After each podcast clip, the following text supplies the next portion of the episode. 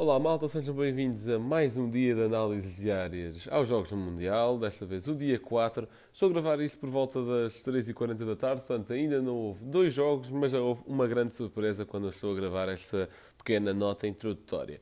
Já tivemos a Alemanha a perder com o Japão, jogo que eu vou analisar. Antes disso tivemos um algo aborrecido Marrocos-Croácia que vai ser analisado pelo Manel. O Espanha-Costa Rica vai ser analisado pelo Zé e o Bélgica-Canadá vai ser analisado pelo Mateus todos estes escritores habituais da nossa newsletter. Portanto, vamos a isso. Olá a todos, sejam muito bem-vindos a mais uma análise no jogo do Mundial. Hoje eu, Manuel Brito Henriques, venho analisar o Marrocos-Croácia, uh, o primeiro jogo do dia e também o primeiro jogo do Grupo F deste Campeonato do Mundo. Um, o jogo em questão terminou empatado a zero uh, e, na verdade, sem grandes oportunidades de gol. Antes de mais nada, gostaria de destacar os 11 iniciais. O Marrocos alinhou num 4-3-3, com Bono na baliza, Hakimi, Aguerd, Saiz e Mazraoui no quarteto defensivo. No meio campo, Amrabat, Amalá e Onai. E na frente, Ziyech, Enesiri e Bofal. Do lado de, da Croácia, a mesma também alinhou num 4-3-3. Portanto, aqui eh, uma formação tática não, a mesma formação tática utilizada pelos, pelas duas equipas. Um, com Livakovic na baliza, uma defesa composta por Juranovic, Lovren, Vardiol e Souza, um meio campo um, onde alinhou Brozovic, Modric, alinharam Brozovic, Modric e Kovacic, e na frente de ataque estiveram presentes Vlasic, Kramaric e Perisic. Defensivamente, a equipa do Norte da África apresentou-se num 4-1-4-1, com Amrabat um bocadinho mais recuado, assumindo o controle do espaço entre a linha defensiva e o meio campo, enquanto Ziyech e Bofal baixavam ligeiramente, alinhando-se com Onai e Amala. Por outro lado, a Croácia variava a sua formação tática defensiva entre um 4-5-1 e um 4-4-2. Partindo para os momentos do jogo, um, os momentos que eu ah, vou realçar, uh, para além de oportunidades, também as substituições. Portanto, começo por destacar logo aos 17 minutos uh, o primeiro remate da, da partida, e que foi para, neste caso, da Croácia, um, da autoria de Perisic, que de fora da área, um, após um passe mal efetuado por Amalá, acaba por rematar ligeiramente por cima. Porém, a primeira grande oportunidade de gol uh, foi só aos 45 minutos. Um, Bono faz uma excelente defesa a Vlasic, mas neste lance gostaria de ir para além e destacar a jogada da Croácia. Basicamente, tudo começa com o Modric a vir buscar o jogo junto à faixa direita, o que permitiu a Juranovic, o defesa direito da Croácia, adiantar-se do terreno. O Kramaric desceu ligeiramente para servir de apoio, mas o Saiz, o central marroquino, acompanhou.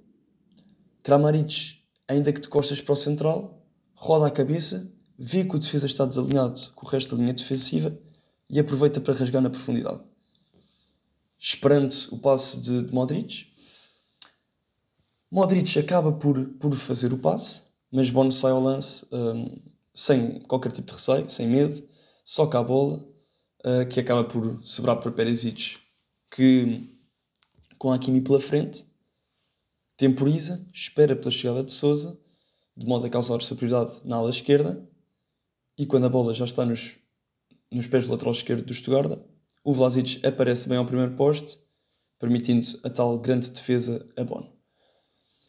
Ao intervalo, o Vlaovic acabou por sair por queixas musculares e entrou Pasalic, aos 50 minutos, outro uh, lance de algum perigo, neste caso uh, para a baliza da Croácia. Um, o Mazraoui, o jogador do, do Bayern Munique, habitualmente lateral direito e que hoje acabou por uh, jogar a lateral esquerdo, cabeceia para uma boa defesa do Livakovic, mas no contra-ataque, como Mazraoui acabou por ficar queixoso, deitado no relevado, a Croácia aproveitou o espaço deixado na ala esquerda, que deu encanto, e na sequência desse canto, mais uma oportunidade de perigo para a Croácia, uh, mas também mais uma defesa de Bono, e depois um corte de Amrabat sobre a linha de gol. Aos 60 minutos, Masraoui acaba mesmo por sair, uh, não conseguiu continuar, uh, e foi substituído por o Atiat Alá. Aos 75, num livre, Hakimi remata forte para a defesa de Livakovic, e pouco depois uh, sai o Bofal e entra o Abde, um, antigo jogador do, do Barcelona, que chegou a fazer cerca de 10 jogos na, na temporada anterior. Um, aqui destaque para o, para o Abde pela negativa. Na minha opinião, foi um dos piores jogadores em campo. Nada lhe saiu bem neste jogo.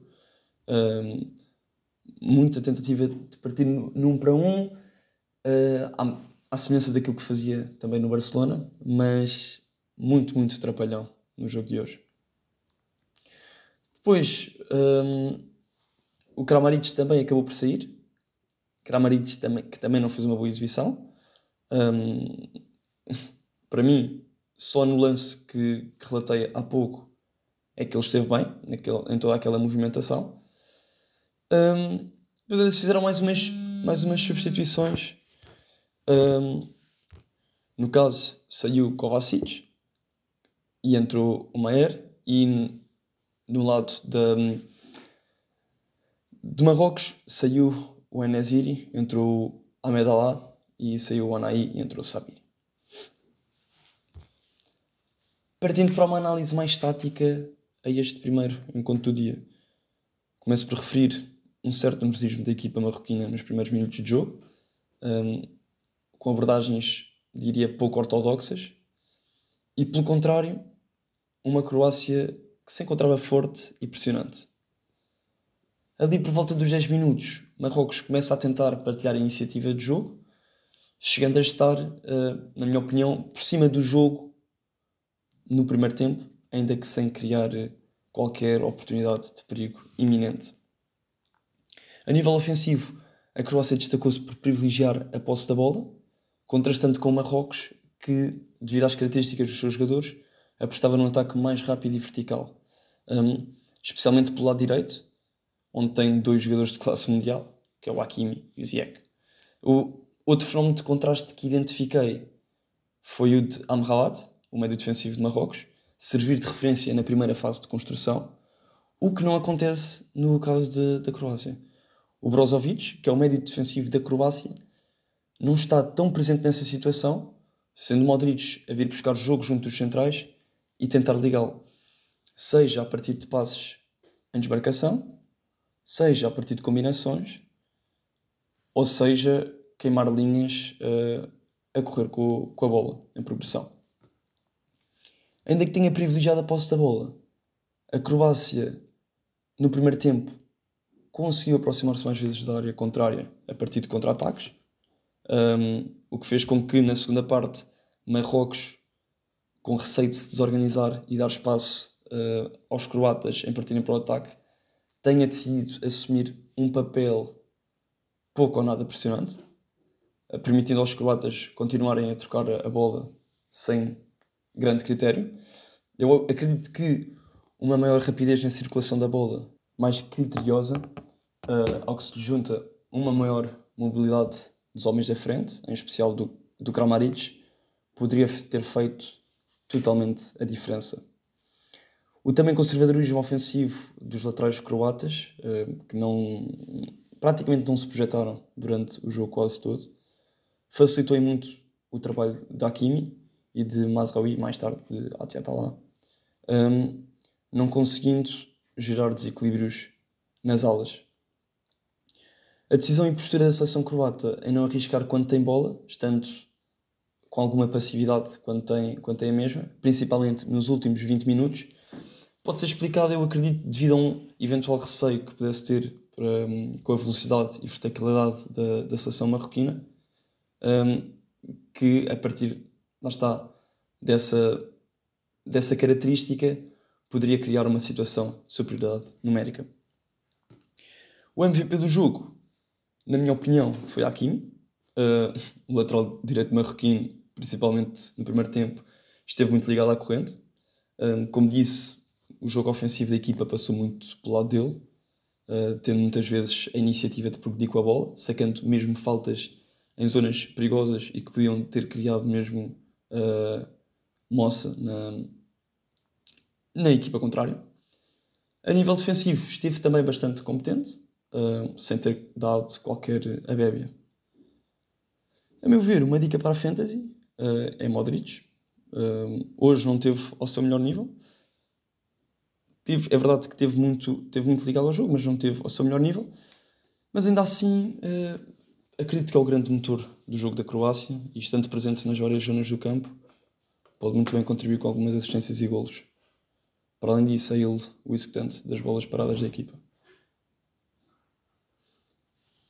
Pronto, espero, ver, espero ver-vos então uh, no próximo domingo, no, no jogo entre Argentina e México, na análise ao jogo entre Argentina e México pelas 19 horas.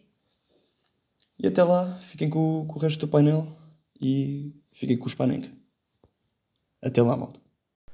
Muito bem, malta. Meu nome é João Blanco. Vamos à grande surpresa do dia: Alemanha 1, Japão 2. E não sei até que ponto é que esta surpresa não é ainda maior do que a derrota da Argentina, visto que a Alemanha acho que jogou consideravelmente melhor do que a Argentina, até. Acho que jogou de forma mais completa. Uh, portanto, vamos lá ver o que é que aconteceu aqui, não é verdade? Uh, começando pelos 11 titulares, que eu já devia ter prontos e já estão mesmo aqui. Portanto, na Alemanha, Manuel Neuer, Niklas Schul, António Rudiger, Schotterbeck, Raum, Gundogan, Kimmich, Gnabry, Müller, Musiala e Kai Havertz. Do lado do Japão, e agora é que eu me vou espetar, Gonda, Sakai, Itakura, Yoshida, Nagatomo, Endo, Tanaka, Ito, Kamada, Kubo e Maeda. Por acaso não foi assim tão complicado quanto isso. Portanto, Alemanha a atacar em 3-4-3, uh, que ia variando para um 4-1-5-1. E porquê é que eu digo isto? Uh, Gundogan ia muitas vezes baixando a dar apoio às três centrais da Alemanha. Portanto, uh, e houve alguma, alguma confusão quando saiu o 11 da Alemanha por não se ver bem em que sistema de referência que os alemães iriam jogar. Uh, mas Schula claramente mais junto de outros dois centrais, Rudiger e Schotterbeck, e Raum mais projetado. Quem aparecia na direita não era Kimmich que, e era assim Müller, uh, o que é curioso nesse, nesse momento ofensivo, nesse momento de organização ofensiva da Alemanha. Uh, o Gundogan baixava muito, Kimmich também apoiando, mas não tanto quanto o Gundogan, e a defender a Alemanha no 4-2-3-1, portanto Schula caía um pouco mais para a direita e fixava lá, Raul baixava completamente. Uh, de seguida, o lado do Japão a atacar em 4-2-3-1, eh, sendo que foi muito complicado ver na primeira parte em que se chama que o Japão estava a atacar a organização ofensiva, porque essa praticamente não existiu. O Japão jogava sempre em transição e também já vou falar um pouco mais sobre isso. A defender, na primeira parte num 4-4-2, na segunda, com a saída de cubo, passou para um 5-4-1 muito bem definido e isso até permitia que os laterais subissem mais e que fossem pondo mais gente no meio campo da Alemanha, algo que resultou bastante bem. Portanto, em primeiro lugar, antes de começar a analisar o jogo em si, obviamente que a Alemanha perdeu o jogo e o Japão ganhou com todo o mérito, mas acho que a Alemanha ganhou antes do jogo. O, protesto feito na foto da equipa é algo genial, passa a mensagem certa para, para fãs, para as outras equipas, para a FIFA. E é isso mesmo que se tem de fazer, é não ficarmos calados perante as hipocrisias da FIFA, em que diz que não se deve misturar política com futebol, mas depois pune a Rússia do, do Campeonato do Mundo, e bem, a meu ver mas acho que, e lá está, isto nem é política, e acho que é algo muito importante sublinharmos, direitos humanos não são política e daí terem de ser visíveis. Portanto, muito bem a Alemanha nesse ponto. E muito mal a FIFA, e também há uma imagem do árbitro assistente a checar Neuer e a sua braçadeira. Obviamente que a culpa em si não é do árbitro já a cumprir ordens, mas é pá, não, não é de todo agradável FIFA. Vamos lá ver se mudamos. Portanto, lá está, 3-4-3 com o Muller à direita, agora sim passando para o jogo. Rudiger, muito seguro com isso em bola, gostei do jogo dele e até na segunda parte até faz ali um, um sprint meio estranho. E, e, a verdade é que a defesa esteve bem nos primeiros 60 minutos. Uh, Neuer teve trabalho com duas boas defesas, sendo que a primeira, até no primeiro golo na, de, do Japão, uh, depois o gol surge uma recarga. E Neuer até, esta, ou melhor, a defesa da Alemanha até esteve bem e a equipa alemã no geral esteve muito bem na primeira parte. Não deixou o Japão respirar. O Japão ainda teve um gol anulado no, no iníciozinho da primeira parte, onde a Alemanha ainda se ia instalando, mas ali a partir dos 15, 20 minutos o Japão não existiu mais para o jogo e cada vez a Alemanha crescendo mais em direção ao intervalo. Teve muito tempo uh, com bola e organização ofensiva. Havertz era muito influente, se bem que não gosto tanto de ver a 9, acho que preferia ver a 10 na posição em que se destacou mais no Bayer Leverkusen. Uh, Gundogan uh, juntava aos, aos, centrais, como já tinha dito, e a Alemanha aí a partir da meia hora começou a criar cada vez mais perigo porque começou a variar muito mais os flancos, a, a partir do meio com passes para o lado contrário. Kimmich faz isso no, no lance em que a Alemanha ganha o penalti e é algo decisivo. Uh, e antes também tinham feito algo parecido, só que não, não abrem na esquerda e também seria um gol dado. Uh, aos 32, lá está, Gundogan marca e o Japão foi encostando até ao intervalo. Japão que surpreendeu no titular por não incluir Tomiyasu, uh, que é dos melhores jogadores japoneses da atualidade. Também acho que surpreende por não ter Morita. Acho que Morita era capaz de ser titular nesta seleção do Japão. Não entra de todo no jogo, uh, posso checar aqui, mas acho que não. Exatamente, Morita não entra. Uh, não sei como, e agora até vai ser mais difícil entrar e ter argumentos para entrar, sendo que o Japão ganha, mas lá está, com, com as alterações a serem decisivas e já vamos aí. Uh, Japão tinha, o Japão tinha as ofensivas muito bem trabalhadas e aí cria o, o, pouco perigo que cria na primeira parte. Há muita qualidade nesse hum, individual nesse ataque. O Kamada, o Ito, que é decisivo também. O Cubo, que acaba por não ter um jogo feliz e sai mais cedo até. Uh, o Maeda, o Maeda não faz um bom jogo, no sentido em que trabalhava muito para a pressão, mas não conseguia jogar em apoio, não sabia quando se desmarcar.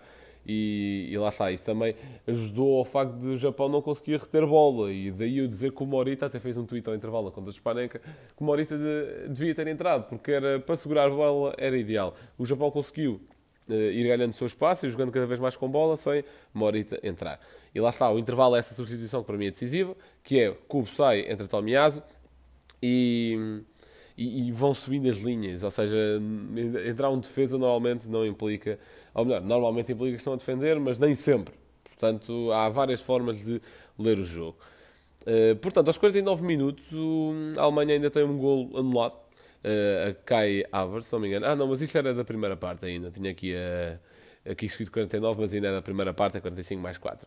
Portanto, na segunda parte, Musiala estava muito mais influente, Kimmich também muito, sempre muito importante, e a partir dos 60 o jogo muda completamente. E eu acho que tem a ver com dois motivos. Em primeiro lugar, com a saída de, de Maeda para a entrada de Azano, que faz um jogo brutal entrando do banco, marca o golo uh, decisivo, e, mas também estava sempre muito presente nos momentos de marcação, muito bom sem bola principalmente, e também aquela recepção do seu gol é brutal, mas já vamos aí.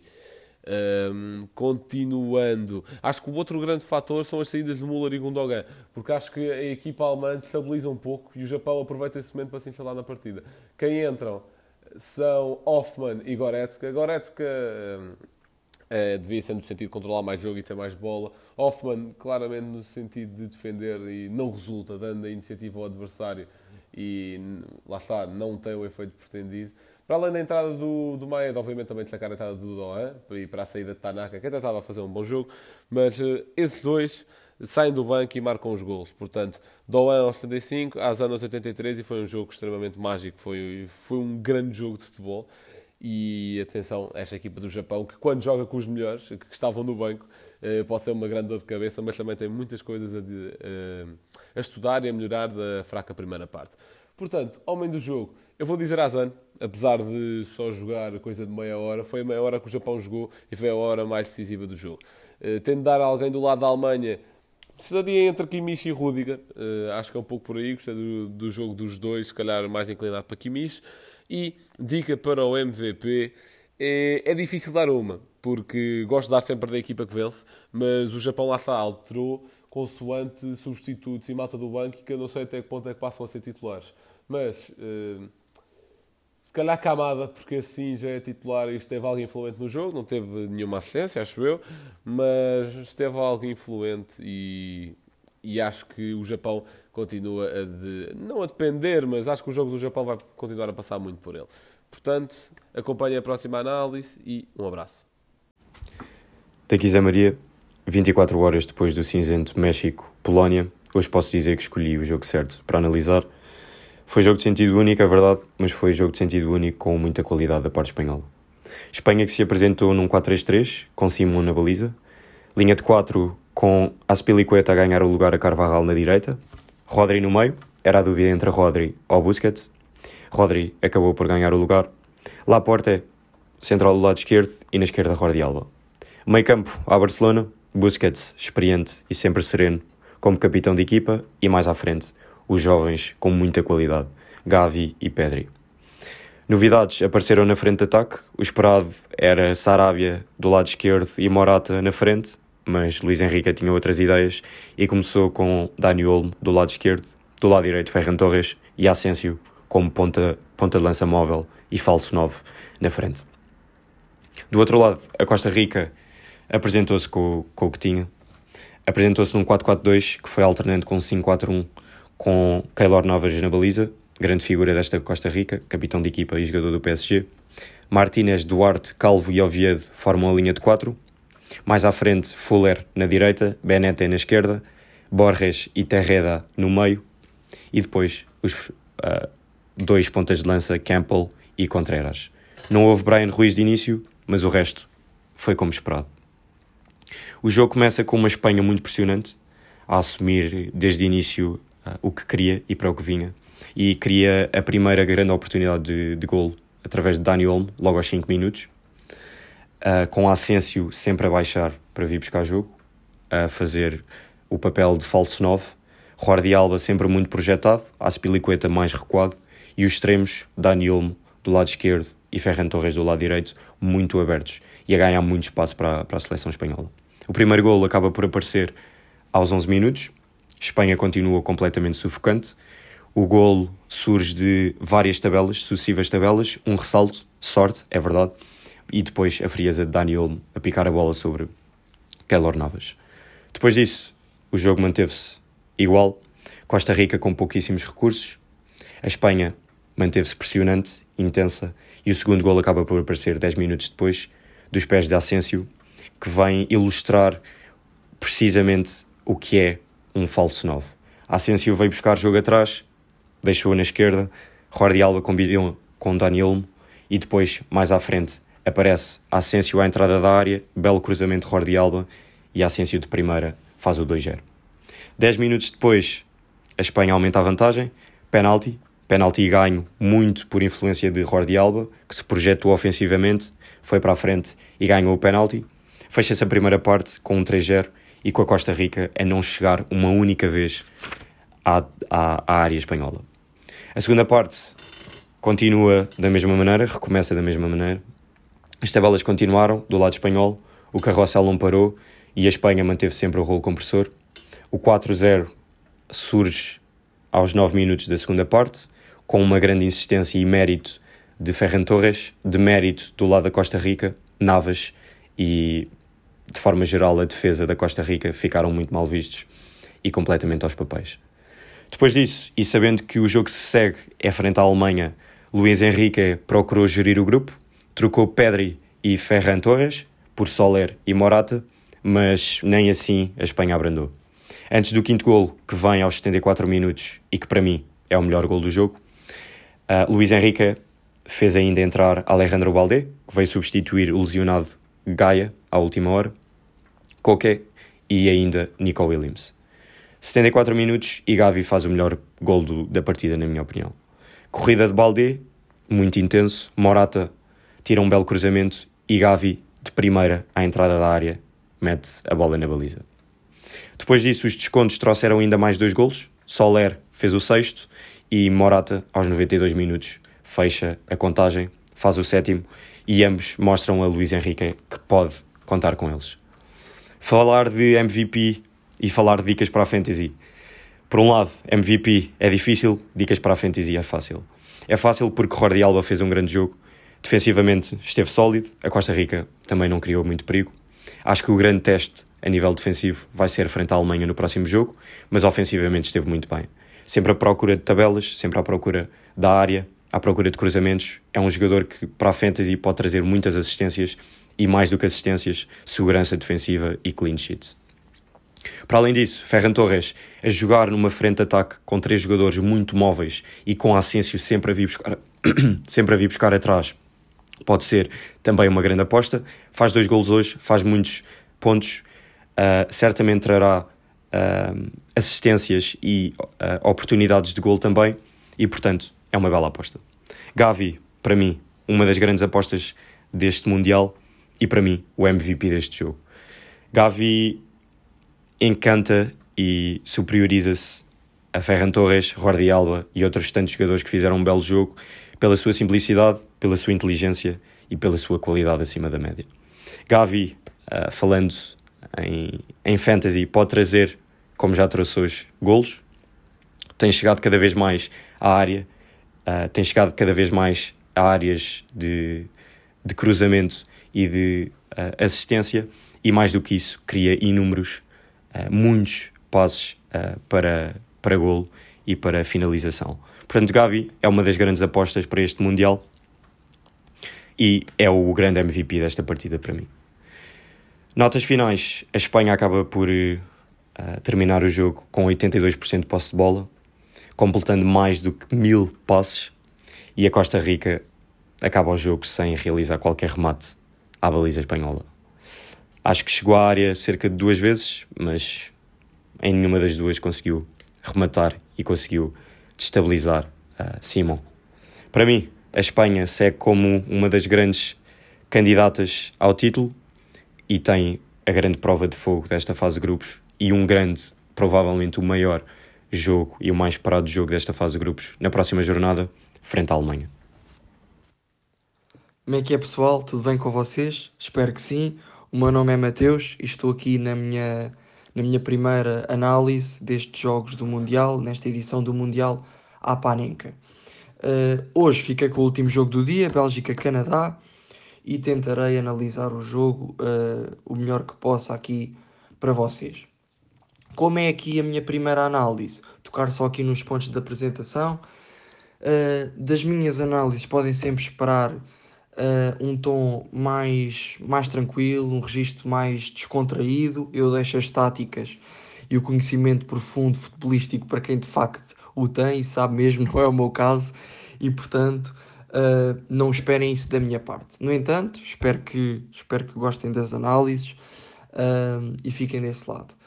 Uh, passando então ao início desta análise, dizer que vou começar por uma rúbrica, uma rúbrica minha, o MVP e a dica da Fantasy ficam para o fim e vou tentar começar uh, os episódios sempre com esta rúbrica. Vou passar a explicar no que é que ela consiste para nos outros não ter que vos chatear outra vez com isto. A rúbrica chama-se Omelete sem ovos e é um bocado feita a pensar em pessoas como eu, que sei que também existem, mais apressadas e que querem um resumo aqui dos destaques principais do jogo para depois poderem fingir em conversas com amigos, família, uh, o que quer que seja, que viram o jogo uh, sem o terem visto.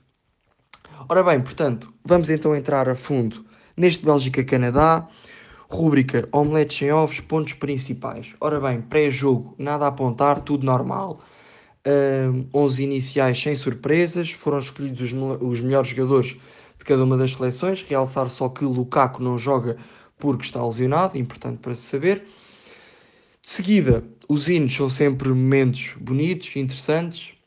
Neste jogo, um dos jogadores não se, não se conteve ao choro, central número 4 do, do Canadá, um, emocionou-se. É sempre um pormenor uh, interessante para saber, dá aí um toque mais realista à coisa.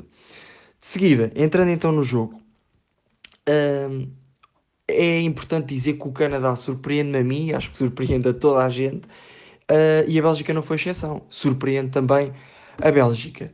Entram a jogar um futebol muito agressivo, jogadores com muita intensidade, uh, rápidos a jogar, boa troca de bola. E mesmo os próprios jogadores estavam a dar gosto de ver a jogar, estavam levezinhos, tranquilos.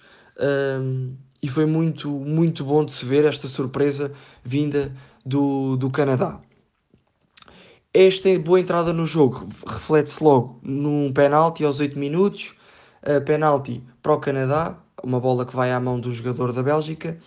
É Davis, Alfonso Davis, lateral esquerdo do Bayern, que assume a marcação. Penalti fraquinho, a meu ver, bate para o seu lado esquerdo, ou seja, para o lado direito Courtois, quase para o meio da baliza. defesa fácil para o, para o gigante belga. De seguida, isto não impediu o Canadá de continuar no mesmo registro, continuar, uh, continuar a jogar bom futebol.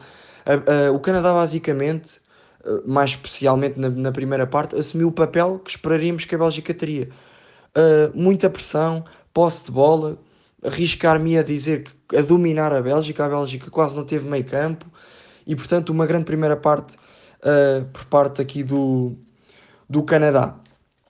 Continuou muito por aqui uh, até que a Bélgica surpreende, uh, manhosa com os jogadores mais experientes que tem, surpreende com uma bola nas costas, quase ali a chegar ao, ao intervalo Uh, o central vai desde o central até a área do, dos canadianos. Batshuayi pega na bola no meio de dois centrais, faz o golo, 1-0 para a Bélgica. Pá, resultado enganador nesta primeira parte. Um, Eustáquio faz também uma cueca a De Bruyne, isso é sempre importante saber.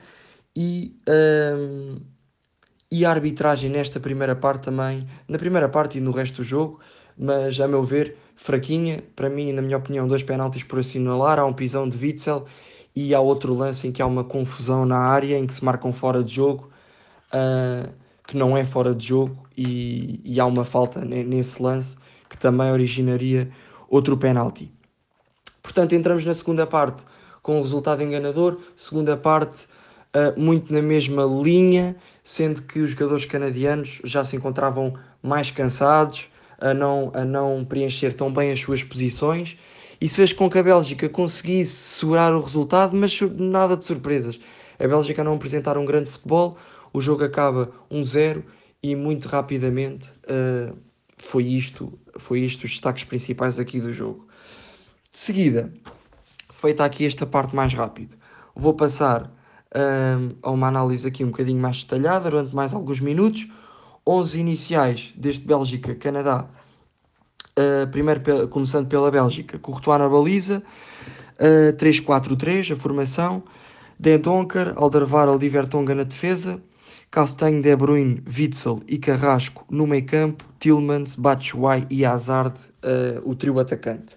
Canadá, Borjan na baliza, 3-4-3 também, as duas equipas alinharem com a mesma tática. Uh, Johnston, Steven Vitória e Miller, os três centrais. Oilet, Hudson, Eustáquio e Leiner no meio campo. Uh, Duchens, David e Davis na frente. Davis ali também muito a fazer o corredor todo uh, da esquerda.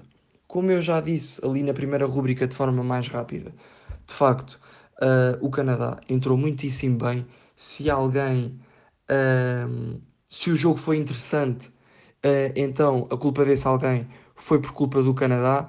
Uma grande primeira parte, o Canadá a atacar muito bem, a praticar muito bom futebol. Eu, eu, nunca tinha visto o Canadá a jogar, acho eu, e, e foi uma agradável surpresa, surpresa para mim. Um, temos aos 8 minutos a grande penalidade, como eu já referi. Davis uh, falha, um penalti fraco, a meu ver. Mas o Canadá continua, continua muito bem, a jogar com muita intensidade, velocidade, com muita pressão. Uh, são os grandes primeiros 10 minutos uh, do Canadá e, por consequência, de Courtois também. A Bélgica, ali aos 15 minutos, tenta serenar o jogo, tem 2 minutos de mais calma, mas sem sucesso. O Canadá continua a dominar e muito melhor, e muito melhor no jogo mais à frente ali durante, durante os 20, 30 minutos, quando a Bélgica tem a bola, começa a perceber como é que conseguiria causar danos uh, a esta equipa canadiana e passa muito pela forma como conseguem fazer o golo. Uh, temos algumas bolas nas costas em profundidade pela direita, a explorar mais Castanho, e temos também bolas, bolas longas, bolas altas, que, que, que é numa dessas bolas que aparece o golo da Bélgica que é que eu quero dizer com isto? Uh, a Bélgica foi o Canadá, entre aspas, deste, deste jogo. Prim na primeira parte, em especial, uh, a Bélgica não, não tem meio campo, não se vê De Bruyne, não se vê ninguém. A bola é muito na profundidade, muito bolas altas e, uh, por sua vez, o Canadá completamente a fazer o oposto disto. Jogo apoiado, a serem muito bem a jogar e a darem uma, uma grande lição de futebol. Um, a primeira parte foi muito por aí, mas a Bélgica, com os jogadores experientes que tem, uh, consegue, consegue finalizar, que foi o que faltou muito ao Canadá, foi, foi finalização, foi conseguir definir, e é isso que faz a diferença nestes jogos. A Bélgica consegue fazê-lo, uh, Alderweireld mete a bola na, na, área canadiana, diretamente nos pés de Batshuayi. Batshuayi aproveita uma desconcentração ali dos dois centrais, penso que Steven Vitória e o Miller, e, e, faz o gol. E faz o gol e faz 1 a 0, resultado enganador no fim desta primeira parte. Uh, entramos então na, na segunda parte. Devo dizer que a arbitragem de facto fraquinha, a meu ver. Uh, Witzel aos 37 minutos faz um pisão a um jogador do Canadá. Uh, por engano ou de forma intencional, parece que é ali meio por engano, mas é como ditam as regras, portanto, grande penalidade tem que ser assinalada. E há também, eu aí confesso, não consegui uh, analisar um minuto, foi mesmo um lance de grande confusão. Uh, a bola, uh, o árbitro assinala fora de jogo, mas a bola chega aos pés de um jogador canadiano por um jogador da Bélgica. E não, e não ao contrário, portanto o fora de jogo é mal assinalado e no seguimento desse lance existe uma falta dentro da área, portanto era outra grande penalidade, portanto podemos dizer que o Canadá teve três grandes penalidades na primeira parte, apenas uma assinalada e no geral uma, uma arbitragem assim uh, muito fraca, a meu ver. Segunda parte é mais aborrecida, um, muito já dedicada a várias, várias substituições, substituições sempre no meio campo e ataque, não houve substituições uh, noutras áreas. De Bruyne muito fora dela, um, a falhar alguns passes, tem alguns remates, mas nunca enquadrados com a baliza. O Canadá, como é normal, depois de um grande jogo pressionante, acaba por uh, começar a assumir o cansaço. Uh, os jogadores começam a preencher não tão bem as suas posições e, e isso permitiu à Bélgica conseguir segurar o resultado, mas lá está, não passa disto. A Bélgica não faz uma grande segunda parte outra vez, não mostra grande futebol um, e, portanto, o jogo acaba muito, muito por se resumir a isto. Uh, destacar uh, as prestações de Eustáquio e Buchanan, uh, grandes, grandes jogadores. O Buchanan não conhecia, uh, lá está, faltou-lhe apenas definição, de resto é um jogador muito atrevido, vai para cima, uh, muito rápido, descia também para defender, uh, um grande jogo da parte dele. Eustáquio também não é, não é por jogar cá na nossa liga, mas fez um grande jogo, fez ali também a gracinha da cueca De Bruyne. E, e da, da parte do Canadá, apesar de toda a equipa ter estado muito bem a meu ver, os destaques vão para aqui. Na Bélgica, na minha opinião, acaba por ser Courtois e porque faz, defende o penalti e faz boas defesas ao longo do jogo e Batshuayi um, apenas por fazer o gol, que é o mais importante no futebol, como é óbvio. Portanto, se calhar o meu MVP iria para o Batshuayi, se é para ir para alguém da Bélgica, uh, na equipa canadiana iria para uh, Eustáquio. Dica para a Fantasy, Davis é sempre uma boa aposta, vai jogar, não sei se vai continuar a bater penaltis depois disto, uh, mas a equipa canadiana de facto merece outro olhar da nossa parte, tem ali muito talento e se houver jogadores baratinhos, uh, são bons jogadores para se apostar para a Fantasy. Uh, se formos olhar para a prestação da parte da Bélgica de De Bruyne, não aconselharia, mas De Bruyne é De Bruyne e portanto apontaria sempre mais para esse lado. foi esta a análise foi um bocadinho mais longa porque me apresentei, peço desculpa por isso, um, mas é muito por aqui. Espero que tenham gostado, fiquem desse lado, amanhã há mais, uh, durmam bem e viva o futebol.